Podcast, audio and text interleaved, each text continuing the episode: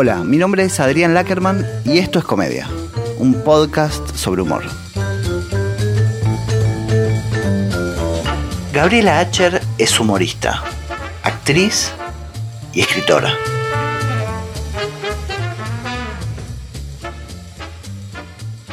Gabriela, ¿cómo es tu relación con la risa? Digo, pensaba que mm, es bien diferente el formato de un teatro con gente a los libros en donde vos no tenés el ida y vuelta directo con el público. Mira, eh, yo tengo un alto valor la risa, realmente me importa mucho reírme desde muy jovencita, este, me importó a lo mejor porque mi madre era muy dramática, yo siempre que tengo que definir a mi madre la defino así, mi mamá me dejó este mensaje en el contestador, anda preocupándote, después te explico. Y como con una madre que estaba preocupada siempre por todo, siempre la risa para mí fue muy importante ya desde jovencita. Me da mucho más placer eh, la risa que el aplauso. Cuando estoy en el teatro, escuchar la risa de la gente para mí es música para mis oídos y, y eso es lo que más me alimenta. Ahora, cuando escribo, me río yo sola con la computadora. Mira, el otro día estaba revisando los textos de uno de mis libros por una cosa que quiero hacer y me reía sola de nuevo, me divierto yo conmigo misma. Pensaba también en qué cosas te hacen reír ahora, de las cosas que ves. Mencionabas tus propios trabajos, ¿qué cosas de las que ves ahora te hacen reír? En principio Woody Allen me hace reír siempre, o sea que soy una experta en Woody, él fue un maestro para mí y yo sigo viendo sus películas y aprendiendo del humor de él muchísimo. Después eh, hay varias personas que me hacen reír mucho. Carol Barnett fue una actriz que también fue una gran influencia para mí y todavía a veces miro sus videos en YouTube y me mato de la risa. Si tenemos que hablar de acá, Moldaski. Moldaski me hace reír a morir. Lo amo, lo amo con todo mi corazón, porque para mí la persona que me hace reír se la agradeceré toda la vida, porque me hace un regalo maravilloso. En general, también, ya te digo, me han hecho reír mucho los cómicos judíos. El humor judío para mí es el más alto que existe porque es es el único pueblo del universo que es capaz de reírse de sí mismo. Y a mí me parece que eso es llegar a, a un estado espiritual muy alto. Además, creo verdaderamente que la perseverancia del pueblo judío tiene mucho que ver con esa capacidad de hacer humor sobre sí mismo. Entonces también me han gustado mucho desde siempre. Después me di cuenta que eran judíos, pero me gustaba Groucho Marx con locura, me gustaba Danny Kaye con locura, me gustaba Red Skelton, y luego Woody Allen, y ahora Moldavsky. en general me gusta mucho el humor judío, habrás notado. Igual si yo pienso en tu humor, pienso que tal vez tiene más que ver con cuestiones relacionadas más con la mujer que con el humor judío así más clásico, ¿no? Y sí, sí, en un punto sí, yo también tengo influencia del humor judío, por supuesto. Yo soy una mezcla de todas mis influencias. En principio, la influencia que recibí de Jorge y Daniel Sheck, que eran los libretistas y productores de Telecataplo, que para mí fue eh, mi escuela de humor. Y ellos me enseñaron un humor blanco, en un punto, eh, mucho más blanco que el mío, un humor culto, un humor educado, un humor de referencia, un humor que cuanto más culto y más preparado fueras, más lo podías disfrutar. Después tuve influencias de muchos otros. Acá en la Argentina tuve influencia de Lelutier, tuve influencias de Pinti, tuve influencia de Gasalla, tuve influencia de muchos cómicos maravillosos y también del humor judío. De Woody Allen tuve más influencia que de nadie, porque en un punto fue el que me me dio permiso, digamos, con su humor para reírme de mí misma y ahí fue una revolución verdaderamente en mi vida el poder empezar a reírme de mí misma porque eso me sacó del lugar de víctima y me puso en un lugar de mucho más poder. Ya que nombras a Woody Allen, así me daba mucha curiosidad cuando sabía que te iba a entrevistar de qué opinión tenés vos con esta cosa de separar al artista de su obra, poner Bill Cosby o, o Woody Allen. Claro, yo, yo no los compararía para nada, para nada, para nada. Lo de Bill Cosby fue terrible, está muy más que comprobado, hay muchísimas denuncias en su contra y, hay eh, mucha evidencia de su caso. El caso de Woody Allen es muy distinto para mi modo de ver.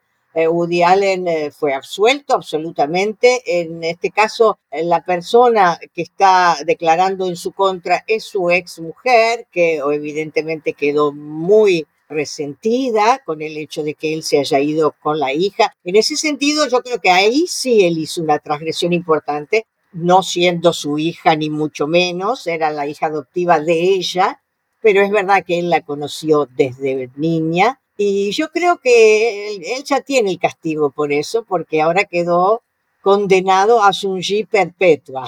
No se puede separar nunca más, tuvo que declarar que ese es el amor de su vida. Y evidentemente lo es porque, bueno, han seguido juntos durante todo este tiempo, han formado una familia, han adoptado chicos y todo eso. Ahora, con respecto a la denuncia que se le hace eh, de que haya abusado de su hija, no la creo.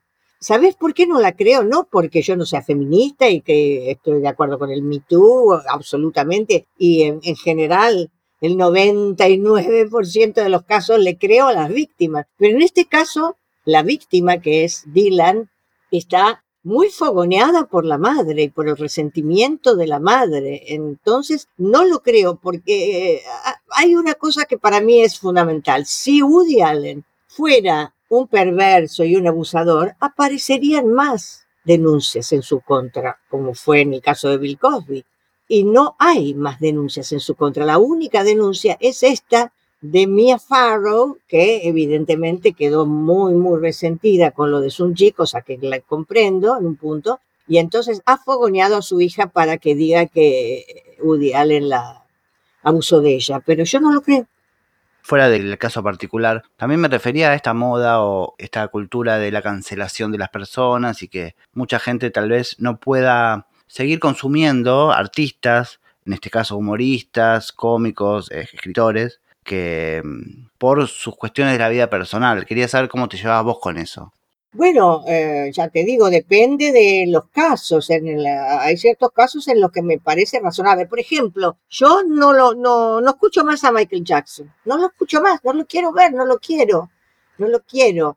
Eh, a partir del momento en que ya vi ese tape de, los niños de los que él abusó, no puedo separar al artista de su personalidad y de las cosas que ha hecho en su vida personal. En esos casos, por ejemplo. Entonces eh, me parece bien que haya una reacción del público en contra de los abusadores. ¿Qué crees que te diga?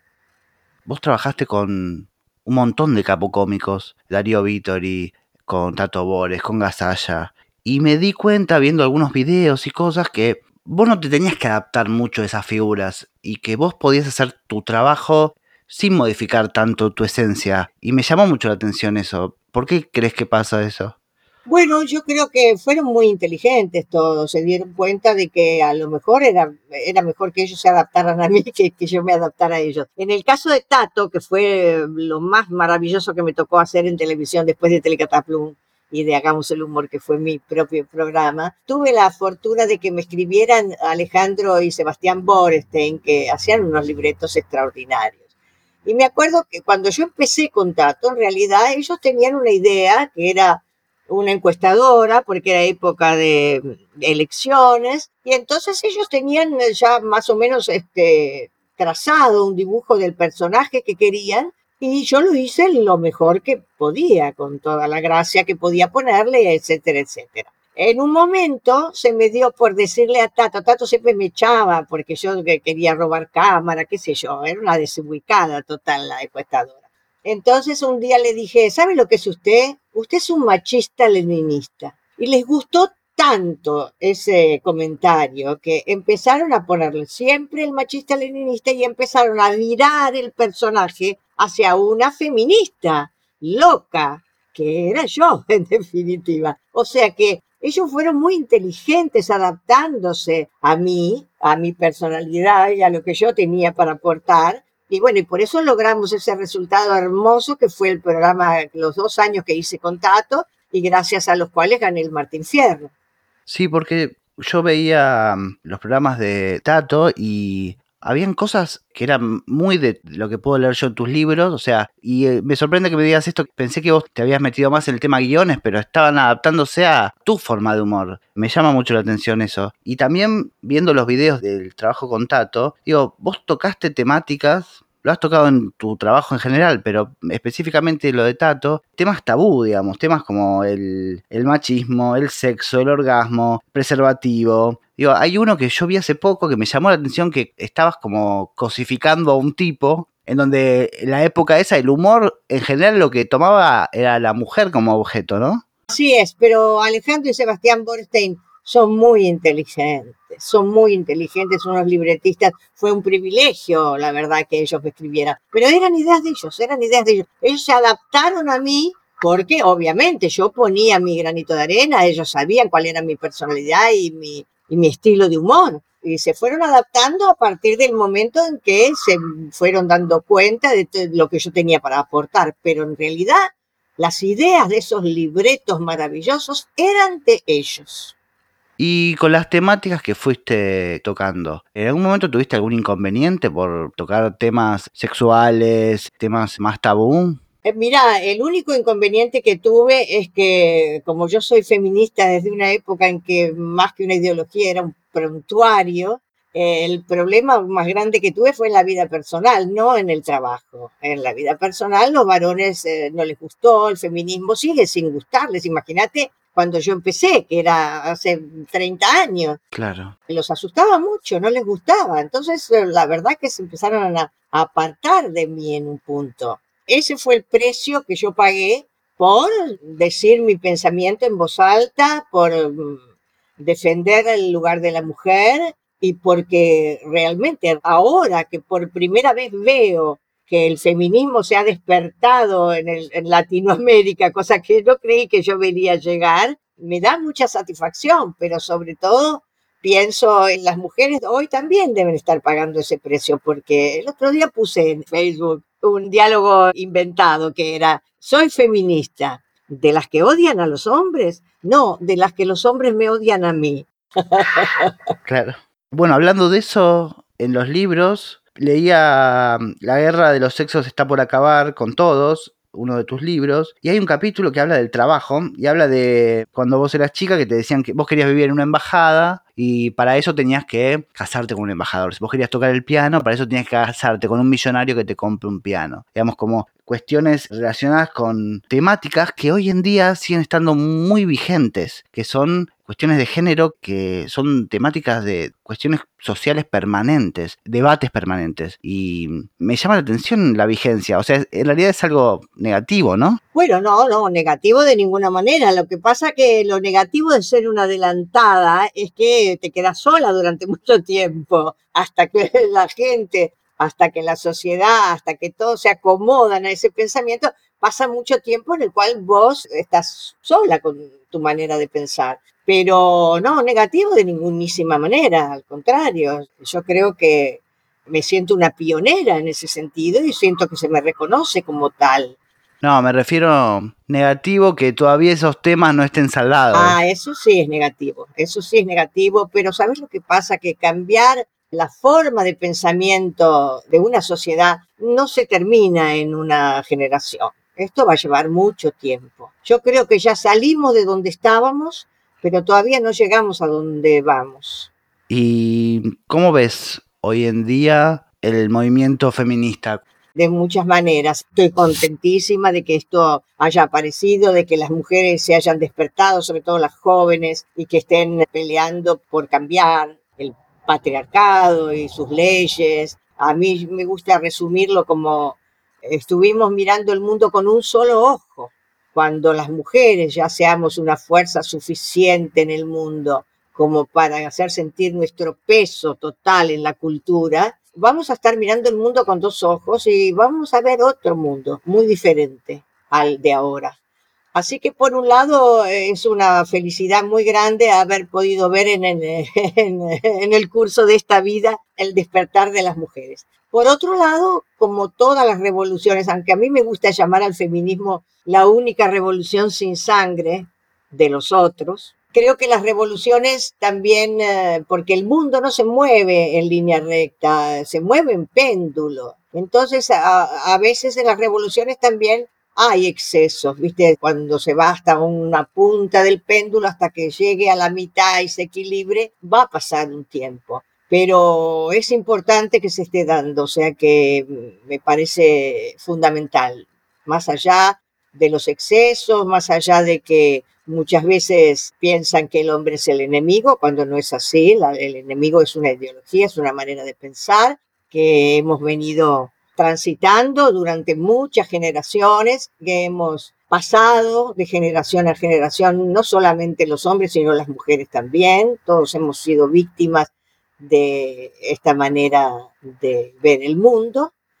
Así que va a llevar un tiempo, es una lucha, y en esta lucha se van a ver, va a haber bajas, como en cualquier lucha, pero vamos a llegar.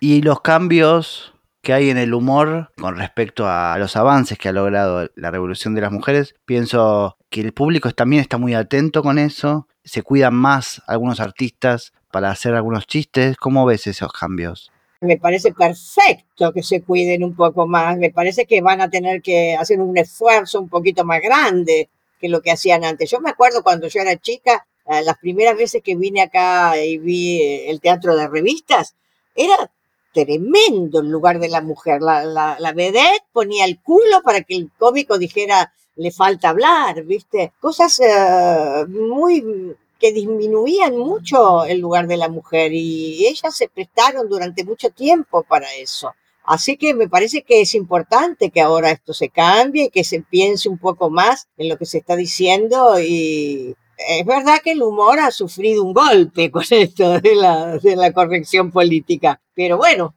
bienvenido sea. Van a tener que esforzarse un poco más para hacer un humor mejor.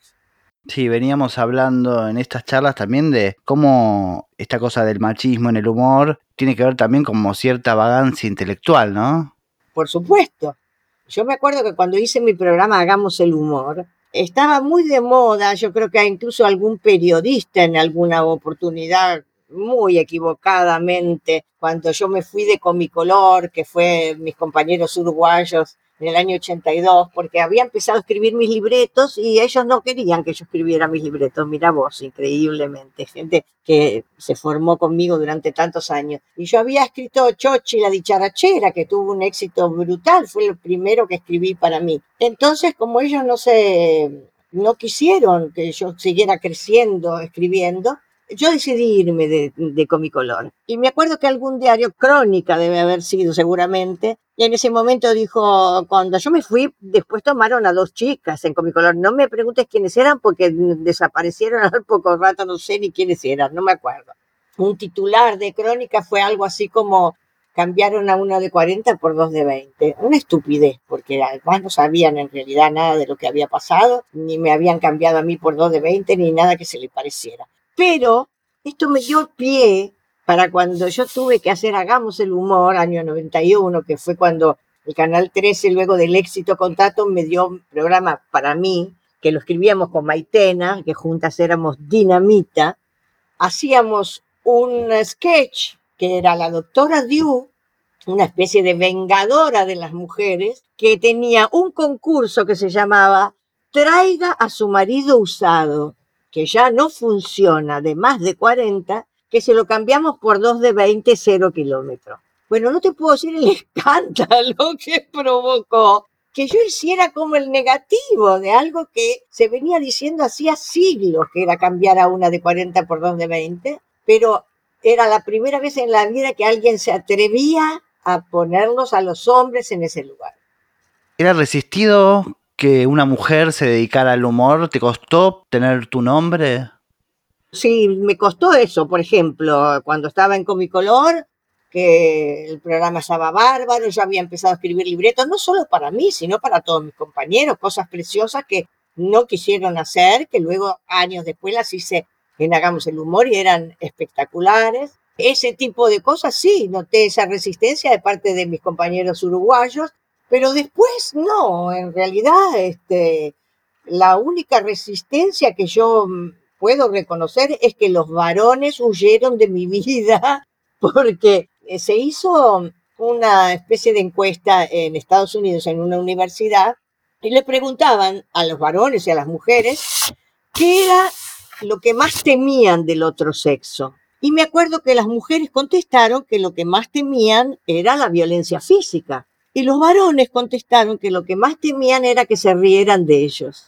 Entonces yo me doy cuenta de que el hecho de haber sido feminista eh, ya tantos años antes de que el feminismo fuera popular, humorista, que soy una persona que no solo me río de mí misma, sino que eso me legalizó para reírme de todo el mundo, los varones inclusive. Sí, obviamente hubo alguna resistencia. En el Canal 13, ahora que pienso, cuando empezamos, ya te digo, Maitena y yo juntas éramos dinamita realmente. Maitena fue una compañera extraordinaria, con un humor, con un talento impresionante. Había algunos ejecutivos de Canal 13 que sí, que no, no lo podían creer, bajaban al, al estudio para ver lo que estaba haciendo la doctora Diu y no les entraba en el cuerpo. Es que claro, también pienso que el humor ha sido siempre ocupado por lo general, bueno, la mayoría de los espacios, pero me refiero específicamente al humor que ha sido siempre ocupado más que nada por hombres capocómicos. Es verdad, bueno, como casi todo, todo ha sido ocupado por los varones durante mucho tiempo. Las mujeres este, empezamos más tarde, digamos, con mucha cosa. En mi caso, precisamente mi, mi singularidad es haberme dedicado a hacer un humor desde la mujer, desde la mujer. O sea, con todas mis influencias, pero siempre hablando de lo que conozco, de mí misma y de mis amigas y del mundo de la mujer. Porque otra de las cosas que descubrí yo a través del humor, escribiendo las primeras notas que escribí, que fue antes de los libros, me convocaban mucho de distintas revistas, Cosmopolitan, qué sé yo, un montón de revistas, para que escribiera artículos humorísticos. Y me decían, escribí lo que quieras, mientras sea con humor. Y yo me acuerdo que escribía de lo que eran mis experiencias personales con los varones, con los novios. Y tuvieron tanta repercusión en las otras mujeres que ahí fue lo que descubrí algo que fue un insight para mí. Y es que contando mi aldea me convertí en universal. Me di cuenta de que por muy diferentes que seamos las mujeres, vivir en un cuerpo de mujer significa pasar por una serie de experiencias comunes que nos hacen muy parecidas. O sea, menstruaciones, embarazos, menopausias, partos, pospartos, lactancia. La vida misma pasa por adentro del cuerpo de una mujer. Y yo descubrí que hablando de mí misma, hablaba de todas las mujeres. Esto fue fundamental en mi carrera y en mi vida, darme cuenta de que las mujeres me escuchaban porque yo, hablando de mí misma, hablaba de ellas. Sí, cuando hablamos con Maitena también hablaba, decía eso, como esta cosa de que las mujeres descubrían cosas al leer sus ilustraciones y sus chistes, su humor gráfico, ella comentaba que hay un, había un chiste que ella hacía sobre depilarse el bozo y que le escribió una chica que pensaba que ella era la única que hacía eso. Claro, me acuerdo cuando yo escribí mi libro Algo sobre mi madre, todo sería demasiado, que después hice el unipersonal, viste que yo de cada uno de los libros después saco un unipersonal. Sí. Me acuerdo cuando hice el unipersonal, cuando terminé, me estaba esperando una chica jovencita y me dijo, tuvimos la misma madre. o sea que hay mucha identificación con las otras mujeres en lo que yo hago. Y también leyendo tu libro, noté que algunos términos por cuestiones del tiempo, que ya no se usan más, porque pensaba esta cosa de decirle a la mujer frígida, esto que eso ya no se usa más. ¿Cómo lo ves ahora a la distancia de esos términos? También me alegro de que ya no se usen más, porque yo no creo que haya mujeres frígidas, creo que hay este desconocimiento de lo que es el sexo de una mujer, represión de lo que ha sido el sexo de la mujer. Durante mucho tiempo, incluso me incluyo, en la época de la revolución sexual, que todos nos largamos a tener sexo, pero ni las mujeres teníamos suficiente conocimiento de nuestro cuerpo, ni los varones tenían la más mínima idea de cómo hacernos gozar, realmente.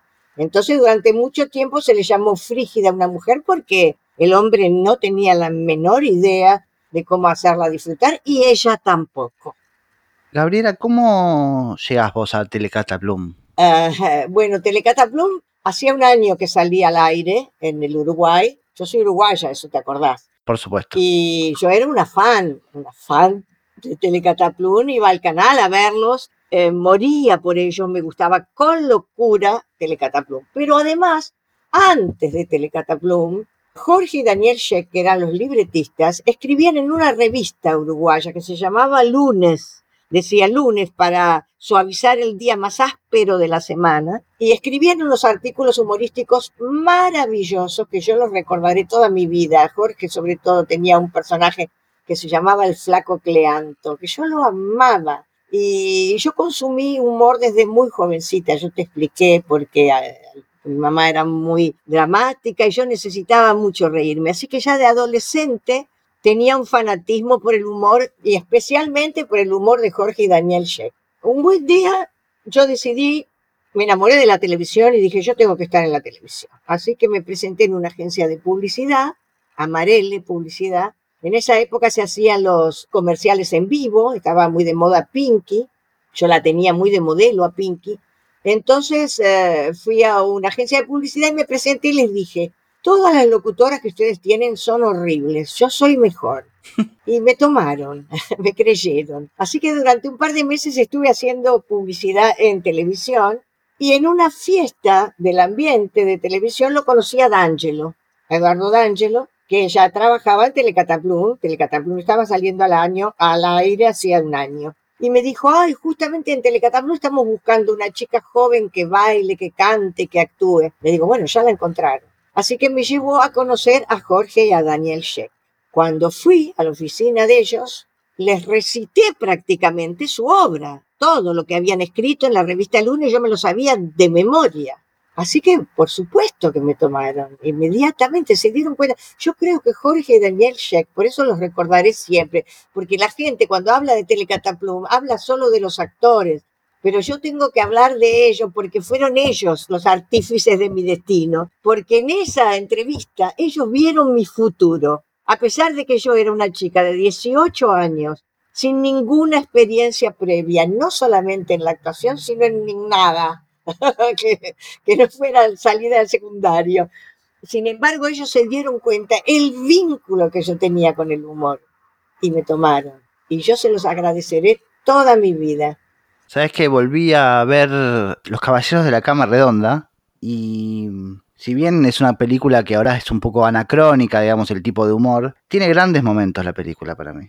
Y te vi actuar, tenés una escenita pequeña ahí con Porcel, que está fantástica aparte, y tengo la curiosidad, siendo una de las películas que más me gusta, ¿qué recuerdos tenés de esa película, de ese cine? Mira, no es mi humor preferido ni mucho menos. En realidad, desde el día de hoy yo lo miro, lo miro con crítica, sinceramente. Era un humor muy machista. Lo que pasa que, bueno, yo era muy joven, todavía no empezaba mi carrera y Sofovich le gustaba mucho yo y me llamó varias veces para su programa de televisión y para el cine pero la verdad que no son películas que a mí me gusten, no me gusta lo que tuve que hacer y bueno, ya no, no, tengo mucho más para hacer, no hay, no hay manera de dar marcha atrás, pero no estoy orgullosa de esos trabajos, para nada.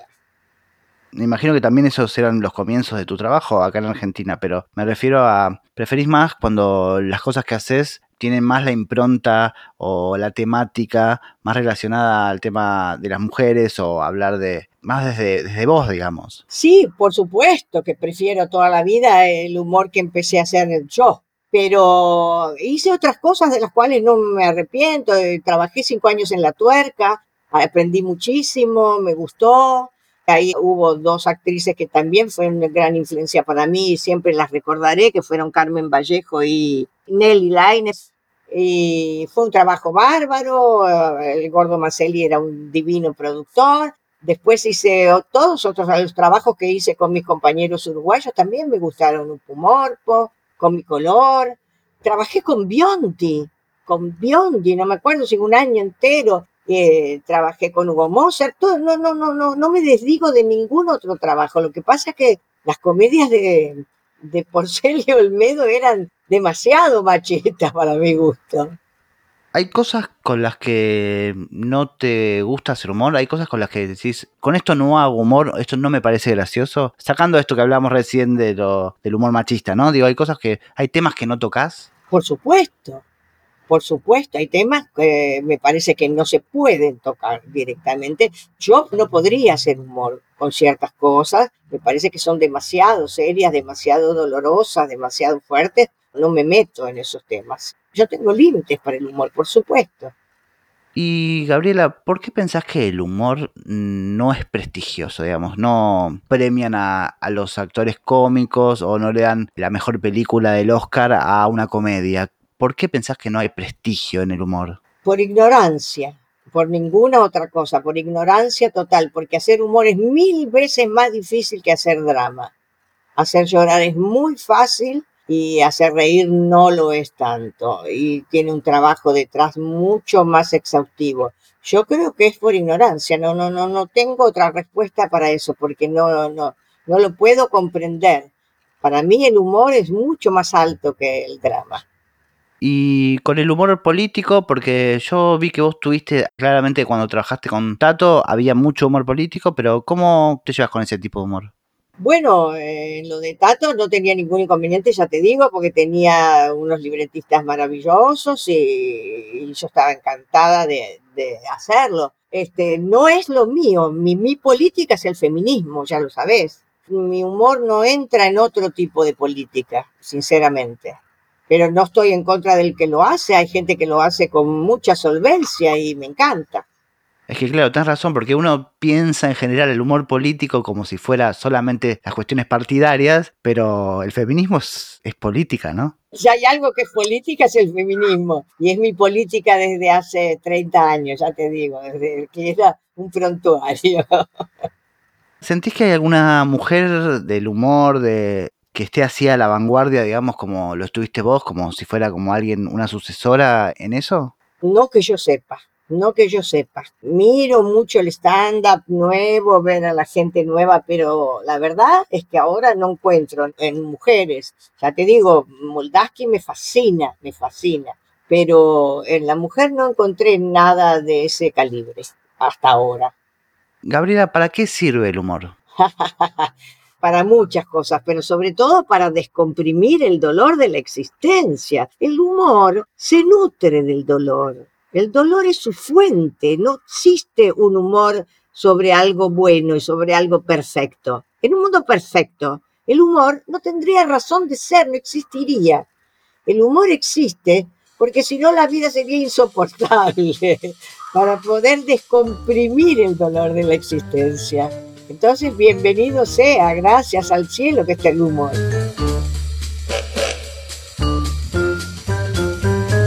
Esto fue comedia un podcast sobre humor. Hasta el próximo episodio.